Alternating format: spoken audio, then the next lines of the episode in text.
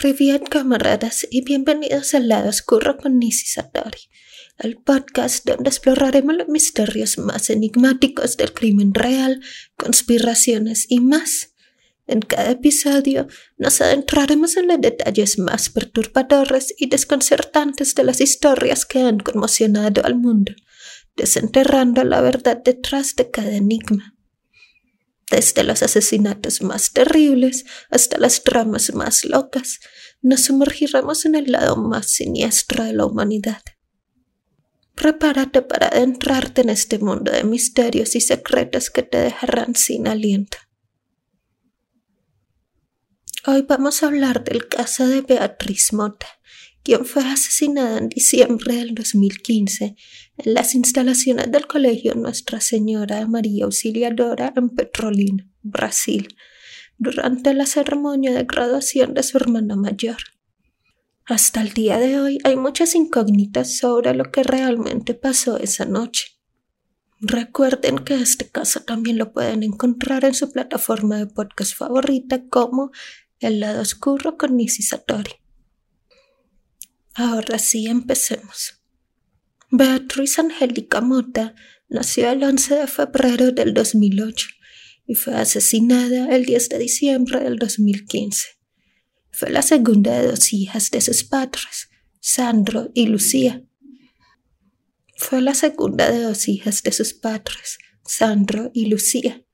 Vivía con su familia en una finca en la zona rural de Juan Seiro municipio que comparte área metropolitana con Petrolina, una ciudad relativamente grande al noreste de Brasil, con una población de aproximadamente 350.000 habitantes. Petrolina es una región bastante rural, con muchos espacios abiertos y cultivos. Para Sandro y Lucía Mota, este era un lugar perfecto para criar a su familia, especialmente porque podrían vivir en una granja en medio del campo pero viajar a la ciudad todos los días para ir al trabajo y al colegio. Nuestra Señora María Auxiliadora es un colegio católico bastante prestigioso que está ubicado en el centro de la ciudad de Petrolina.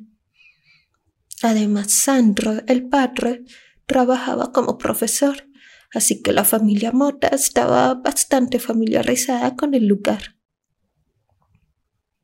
El jueves 10 de diciembre del 2015, justo al comienzo del verano, se llevó a cabo una ceremonia de graduación en el colegio. Aunque era normal que la familia asistiera a estos eventos, en esta ocasión todos estaban celebrando la graduación del hermano mayor de Beatriz. Beatriz y sus padres, Sandro y Lucía, todos vestían la misma camiseta a juego y se presentaron temprano en la ceremonia de esa noche para ayudar a instalar las cosas en el auditorio del colegio. Muchas personas asistieron esa noche para ver a sus seres queridos graduarse de este prestigioso colegio, llenos de sueños y esperanzas por lo que vendría después. Durante la ceremonia, Beatriz quedó al cuidado de su madre Lucía. En algunas de las fotos se la puede ver sentada con su padre y los demás miembros del personal al frente, y en otras se le puede ver sentada junto a su madre en los asientos del auditorio o corriendo con un compañero más joven. Estaba bastante activa esa noche, pero en mi opinión es normal en una niña de siete años. La pequeña Beatriz fue vista por última vez por su madre alrededor de las diez de la noche, mientras la ceremonia aún estaba en su apogeo. Minutos más tarde, Beatriz le diría a su madre que iba a tomar un poco de agua de una fuente cercana en el patio del colegio y luego se fue. Sin embargo, pasaron varios minutos sin que la pequeña regresara y Lucía empieza a buscar a su hija. Las fotos muestran a la madre mirando por todo el lugar, el auditorio, por todas partes. El padre Sandro se libera de su participación en la ceremonia alrededor de las 10 y 25 y se entera de que nadie ha visto a Beatriz en varios minutos, debido a que se trata de un colegio privado con guardias de seguridad y solo una forma de entrar y salir. Los padres no comienzan a entrar en pánico todavía. Sin embargo, comienzan a buscar seriamente a su hija. Más o menos a las diez y cuarenta y tres de la noche, Sandra subió al escenario para llamar a su hija. Le dice a la audiencia mientras señala la camiseta que lleva puesta lo siguiente. Beatriz, hija mía, ¿dónde estás? Oye, Pía, todos te están buscando, mi amor. Ella está vestida como yo aquí, con el rostro de su hermana. Varios miembros del personal del colegio empiezan a ayudar en la búsqueda de la pequeña. Lastimosamente no la encuentran. Minutos después, Sandro, con aspecto más angustiado, regresa al escenario y le dice a la multitud que Beatriz es una niña de siete años que estaba jugando con un compañero de clases cuando la vieron por última vez. Ya he buscado por todas partes que se me ocurren y todavía no he encontrado a mi hija. Estoy desesperado, dijo. Mientras el padre suplicaba ayuda para encontrar a su hija, se empieza a escuchar una conmoción fuera del auditorio, una mezcla de gritos y llantos de angustia. El cuerpo de Beatriz Mota había sido encontrado por un guarda de seguridad dentro de una especie de armario casi vacío junto al gimnasio abandonado en el colegio. Unos meses antes, un incendio causado por unos estudiantes provocó el cierre de esa zona. Sin embargo, un guarda de seguridad había entrado para ayudar en la búsqueda de Beatriz. La encontró en la esquina trasera del armario quemado, en medio de algunos tarros y productos de limpieza que habían guardado ahí. Llamaron a la policía y las familias empezaron a abandonar la ceremonia de graduación en medio de la tragedia. Algunas personas se quedan para consolar a la familia y dar declaraciones a los investigadores, quienes comienzan a llegar pasadas las once de la noche. Las autoridades comienzan a llegar al lugar esa noche, incluidos miembros de la policía militar y civil. Tengo entendido que en Brasil la policía civil es la que realiza las investigaciones. En fin, al día siguiente, las autoridades de la sede de policía estatal en Recife, miembros de los institutos de medicina legal y criminalística, se unen a la investigación. Inicialmente, el crimen sería supervisado por la delegada Sara Machado, quien desempeñaría un papel similar al de un magistrado o fiscal mientras supervisa que todo lo que se haga dentro de la investigación esté dentro de la ley. Con el tiempo Machado sería reemplazada por Ferreira Jacinto a finales de diciembre. Después de la llegada de la policía, la escena fue acordonada y el cuerpo de la pequeña fue llevado a Joseiro, ciudad adyacente a Petrolina, donde se realizó la autopsia. Allí se determinó que Beatriz había sido apuñalada decenas de veces en el pecho, estómago, brazos y piernas. Su autopsia señalaría más tarde un total de 42 puñaladas, que según la entonces delegada Sara Machado, habían sido a manos de un asesino que estaba lleno de rabia. En un principio se especuló que el motivo del asesinato de Beatriz había sido personal, debido a este exceso de violencia, que parecía haber sido causado por alguna clase de motivo emocional. El arma homicida un cuchillo fue encontrado en la escena del crimen, ya que lo habían dejado semienterrado en el abdomen de la pequeña Beatriz Mota. Sorprendentemente, no había señales de que se hubiera producido ningún abuso.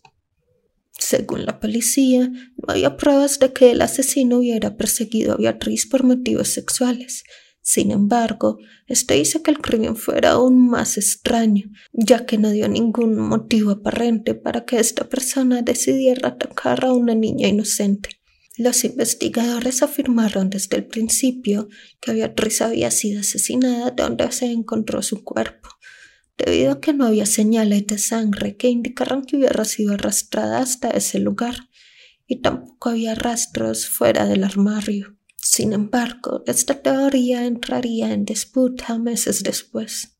Durante la autopsia y el examen de la escena del crimen, las autoridades tomarían múltiples muestras. Esto incluyó huellas dactilares, cabello y sangre del cuerpo y el arma homicida, así como muestras de piel tomadas de las uñas de Beatriz, que las autoridades esperaban que condujeran a un posible sospechoso en el futuro. Como toda esta información fue documentada, la policía comenzaría a arrastrar toda el área, no solo tratando de hablar con todos los que habían estado en la graduación, que según algunos informes habían sido más de 2.000 personas, sino también con las personas que habían estado en los alrededores esa noche. Debido a que Beatriz había sido una de las pocas niñas pequeñas en el evento, muchos de los testigos recordaron haberla visto. Algunos incluso comentaron haberla visto en la zona de la fuente del agua cerca del patio del colegio. Además de recopilar las declaraciones de los testigos de la región, la policía también comenzaría el largo proceso de recopilar los videos del colegio y locales cercanos. Además de las cámaras de seguridad, el colegio contaba con sensores de movimiento, aunque estos resultaron inútiles durante la investigación. Las grabaciones de la cámara de seguridad, almacenadas en un disco duro, se corromperían desde el principio. Además, curiosamente, en el área alrededor del gimnasio donde se había encontrado el cuerpo de Beatriz, las cámaras no estaban funcionando debido al incendio que había ocurrido meses antes. Además de los padres y otros familiares de los estudiantes graduados que podrían haber estado grabando durante la ceremonia, se contrató a un equipo de filmación profesional para graduar la graduación. Se pidió a todos que enviaran sus videos o fotografías a la policía para que pudieran comenzar a reconstruir la serie de eventos que llevaron a la muerte de Beatriz Mota. Gracias a esto, los investigadores pudieron rastrear los pasos de la pequeña y sus padres durante esa noche. A lo largo de la ceremonia se pudo ver a Beatriz sentada junto a su familia durante gran parte de la noche. A las ocho y diez se la grabó sentada junto a su padre Sandro, entre los miembros del personal. A las nueve y cincuenta y cinco, los estudiantes continúan recibiendo sus diplomas y Sandro es llamado al escenario. Cuando la cámara lo enfoca, puedes ver a Beatriz sentada a su lado. Alrededor de las diez y dos, Beatriz se levanta y se mueve para sentarse más cerca de su madre, y se queda ahí durante los siguientes minutos. El último video que los investigadores pudieron encontrar es de las diecinueve de la noche y muestra a la pequeña alejándose de su madre y dirigiéndose hacia la fuente de agua en el patio del colegio. Aquí es donde los testigos la verían con vida por última vez. Los investigadores logran establecer la línea de tiempo, con Beatriz desapareciendo aproximadamente en este momento. A partir de aquí, no existen más fotos o videos, y es probable que su muerte ocurriera en los próximos minutos. Alrededor de las 10 y 25 se puede ver a los miembros de la familia en el auditorio buscando a Beatriz. A las 10 y 43, Sandro subió al escenario para dirigirse a la audiencia. Minutos después se da el descubrimiento del cuerpo, a eso de las 10 y 50. Debido al lugar en el que se encontró el cuerpo, se especuló que el asesino podría estar familiarizado con el colegio. Probablemente sabía que esta área estaría oscura y abandonada, y tal vez incluso sabía que no había cámaras de seguridad funcionando, convirtiéndolo en un punto ciego para las autoridades y el lugar perfecto para cometer un crimen. Además, más tarde se descubrirían nuevos videos que revelarían cómo esta persona habría ingresado al colegio. Sin embargo, no existe ninguna grabación en la que esté saliendo, lo que nos indica que pudo hacerlo sin ser notado por nadie. Para algunas personas, esto da a entender que el asesino conocía el lugar. ¿Qué piensan ustedes?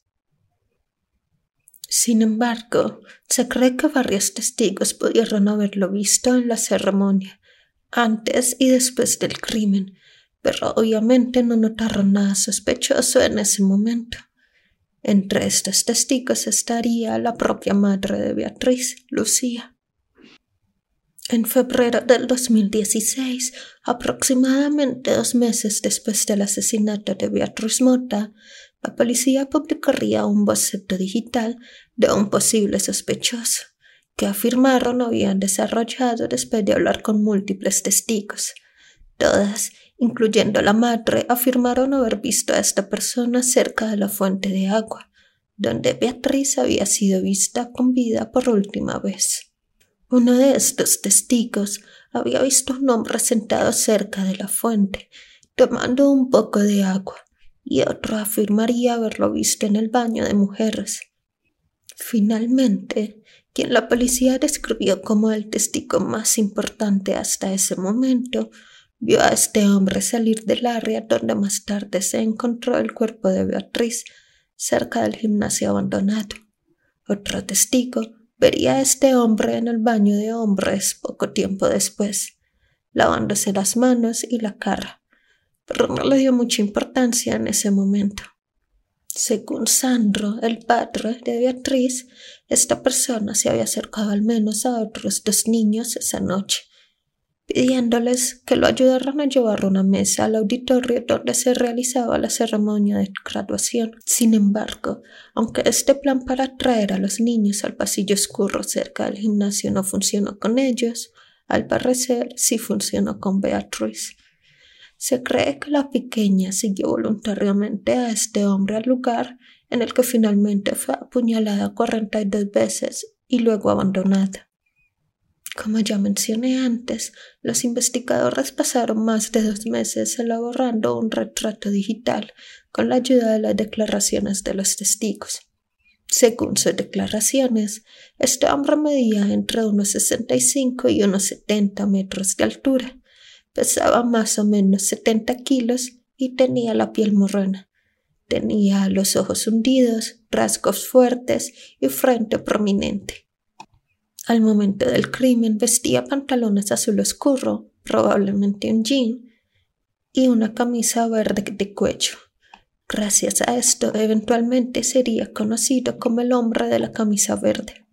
Sin embargo, unos días después de publicar el retrato digital, los investigadores empezaron a plantearse la idea de que quizás había varios sospechosos, ya que al parecer se recuperaron muestras de ADN no identificadas en la escena del crimen, una de las cuales estaba en el arma homicida y la otra encontrada debajo de las uñas de Beatriz en su mano derecha. Ambas muestras parecían provenir de hombres diferentes, que además no estaban emparentados, y esto por supuesto podría indicar que había más de un asesino. En marzo del 2016, la policía anunció que hasta cinco personas podrían haber actuado en conjunto para llevar a cabo este crimen. Se estableció que estas cinco personas habían desaparecido tres juegos de llaves que permitirían el acceso a las puertas y portones internos y externos del colegio. Estos juegos de llaves habían sido reportados como desaparecidos el 25 de noviembre aproximadamente dos semanas antes del asesinato. Otra cosa que les pareció sospechosa es que las luces del pasillo que conducen al gimnasio se apagaron al momento del crimen, haciendo que los videos captados por la cámara de seguridad no sirvieron mucho. Aunque no se sabe si esto fue intencional o no. Además de todo esto, también se analizó el poco tiempo que tomó el crimen como tal más o menos veinte minutos desde que Beatriz desapareció hasta que sus padres empiezan a buscarla. Esto les indicaría a los investigadores que el asesino o los asesinos posiblemente tuvieron ayuda de alguien que trabajaba en el colegio. Si bien las autoridades ocultaron los nombres y edades de los cinco sospechosos, dieron algunos detalles sobre ellos a la prensa. Todos menos uno eran hombres y eran trabajadores del colegio, que al parecer le habían mentido a los investigadores sobre ciertos detalles durante sus interrogaciones. Se dijo que uno de ellos parecía estar muy nervioso cuando fue cuestionado, y al menos tres habían negado estar cerca al área de la escena del crimen, pero se comprobó que esto no era cierto después de revisar unos videos. Finalmente, un guardia de seguridad fue visto en video abandonando su puesto de trabajo la noche de ceremonia de graduación. A pesar de que estas cinco personas eran sospechosas de estar involucradas, o al menos de intentar ocultar su papel en el caso, no había ninguna evidencia que las vinculara específicamente con el crimen. Casi toda la información publicada por las autoridades era circunstancial y algunos medios de comunicación se dieron cuenta de eso. Así que empezaron a decir que la policía no tenía ni idea de lo que había pasado y simplemente estaban tratando de ver cuál historia era más convincente. Y bueno, sin pruebas concretas, ninguna de estas cinco personas sería acusada oficialmente de haber participado en el crimen. Sin embargo, sí fueron despedidas unas semanas después. Al mismo tiempo, un investigador que estaba trabajando en el caso comenzó a declarar públicamente que Beatriz había sido asesinada en las instalaciones del colegio, que además era católico, por motivos religiosos insinuando que su muerte estaba relacionada con algún ritual satánico o de magia negra. Obviamente, no había absolutamente nada que respaldara esta teoría y solo contribuyó a la gran cantidad de desinformación que giraba alrededor de este caso. Algunos meses después, los investigadores revelaron su mayor evidencia hasta el momento, imágenes de vigilancia de un sospechoso a quien se podía ver entrando al colegio durante el periodo de tiempo en el que se había cometido el crimen. Este video se tomó de negocios y otros edificios en los alrededores, en la cuadra más o menos alrededor de los terrenos de la institución. Esta persona, el hombre de la camisa verde, fue visto caminando por el lugar alrededor de las ocho y media de la noche cuando la ceremonia de graduación apenas empezaba. Debido a su particular forma de caminar, no fue difícil seguirle los pasos. En el video se puede ver cómo camina alrededor de las paredes exteriores del colegio y luego se dirige en dirección opuesta a la entrada para regresar casi una hora después. En ese momento parece sacar un celular y se le puede ver hablando con alguien durante unos minutos. Después se acerca a la calle, saca un cuchillo de la serra y lo esconde dentro de una de sus medias. Este cuchillo sería el mismo que se encontraría después en la escena del crimen. El hombre de la camisa verde llega al colegio a eso de las nueve y cuarenta y cinco de la noche, más o menos veinte minutos antes de que Beatriz Mota fuera reportada como desaparecida la primera vez. Luego se abre paso alrededor de un guardia de seguridad, mezclándose con una multitud de personas cerca de la entrada. A partir de aquí no existen videos de vigilancia adicionales, pero existen breves destellos de este hombre en imágenes que se tienen de la ceremonia de graduación. Se le ve caminando por el auditorio en dirección al patio del colegio, donde estaba la fuente de agua, a la que Beatriz se dirigiría minutos después. Aunque a partir de aquí no existen videos del sospechoso, sí hay varias declaraciones de los testigos que dicen haberlo visto. Además, tampoco hay ninguna foto o video en la que se le vea saliendo del área del colegio en la que cometió el crimen. Tampoco se le ve salir del colegio, al menos no por la puerta principal. Esta es una de las cosas que de algún modo apoya la teoría de que alguien que trabajaba en la institución educativa pudo haber sido cómplice del asesinato, porque resulta muy extraño que realizara todo esto sin ningún tipo de ayuda. Otra de las conclusiones a las que se llegó es que el crimen fue planeado. Sin embargo, no pareció haber un motivo claro de por qué este hombre quisiera matar a la pequeña Beatriz. Recordemos que ella no era el objetivo inicial, ya que según los testigos, el hombre de la camisa verde se había acercado a otros niños antes que a Beatriz. Así que todo es muy complicado. Y sigue sin haber un motivo claro. En marzo del 2017, los investigadores finalmente lograron tener acceso a unos videos de vigilancia que al parecer estaban dañados. Estos videos fueron enviados a la Oficina Federal de Investigaciones de Estados Unidos para que ayudaran a recuperar la imagen. Gracias a esto, se tuvo una imagen más clara del presunto asesino, Sin embargo, la investigación continuaría un par de años más sin ningún tipo de resultado. Estaba estancada. Además, los padres de Beatriz, cansados de la falta de respuestas, manifestaron a los medios que se sentirían mejor si un investigador privado tomara el caso. Y la verdad es que no podemos culparlos. Tuvieron que pasar tres años para que el caso volviera a tomar importancia, cuando la policía identificó a una persona que podría estar involucrada en el crimen. Un hombre llamado Alison Enrique de Calvallo Cuña, quien al momento de los hechos trabajaba en el colegio, o para el colegio en realidad. Si bien no se sospechaba que Enrique fuera el asesino, la policía lo acusó de haberle mentido durante el interrogatorio y de haber borrado intencionalmente los videos tomados por la cámara de seguridad en enero del 2016. Estos videos serían los mismos que después serían recuperados por la Oficina Federal de Investigaciones. En diciembre del 2018, las autoridades emitieron una orden de arresto contra Enrique, pero este logró escapar se llevó a cabo un allanamiento en su casa, donde seguían viviendo su esposa e hijos, pero no se pudo encontrar nada que lo vinculara con el crimen. Los abogados de Alison Enrique afirmarían después que todo esto no fue más que una táctica para intimidar a su cliente y que ante la falta de un sospechoso claro querían convertirlo en un chivo expiatorio. También declararon que fue la policía quien manejó mal los discos duros lo que resultaría en los videos dañados. Además, Allison no tenía ningún antecedente penal y llevaba casi 10 años trabajando para la empresa sin ningún inconveniente.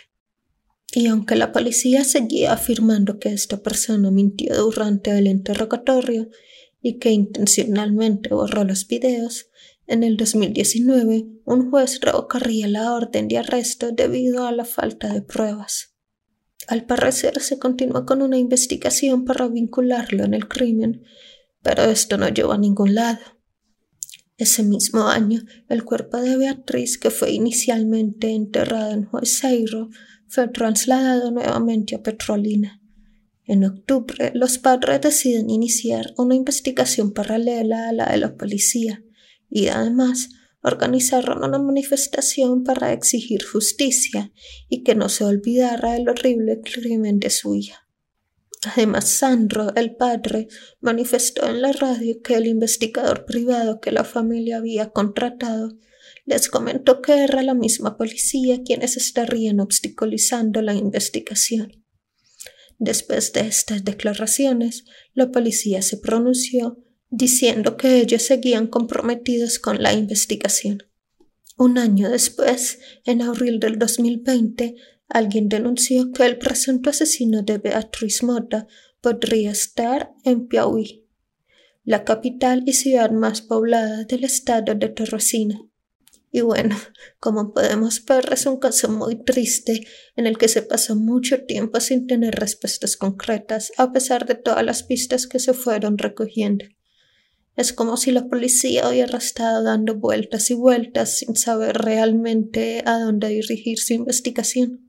Hubo muchas teorías y especulaciones, pero nada parecía llegar a un culpable. Y la verdad es que en el momento en el que leí el caso por primera vez seguía siendo un crimen sin resolver.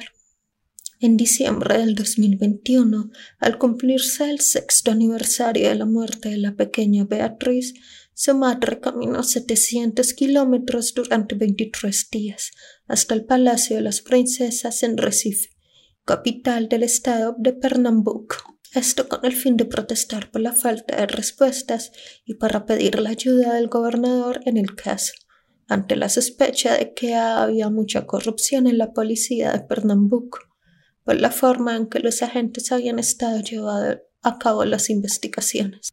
Tras el revuelo nacional de la noticia, los organismos locales anunciaron la destitución del perrito penal que actuaba en el caso, Diego Costa.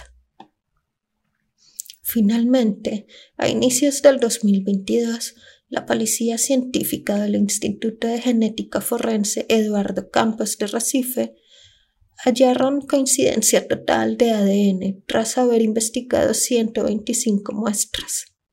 Esta muestra de ADN se encontró en el cuchillo y pertenecía a Marcelo da Silva, un hombre de 40 años que además tenía un amplio historial policial, ya que en el 2011 fue acusado de abusar a una menor de 12 años y que en 2016 fue arrestado por robar un supermercado. Marcelo confesó haber asesinado a Beatriz Mota, luego de que ella abriera el cuchillo y comenzara a gritar. Además, según su testimonio, él habría entrado al colegio pensando que era una iglesia. El plan inicial era robar una moto porque no tenía suficiente dinero para regresar a su casa.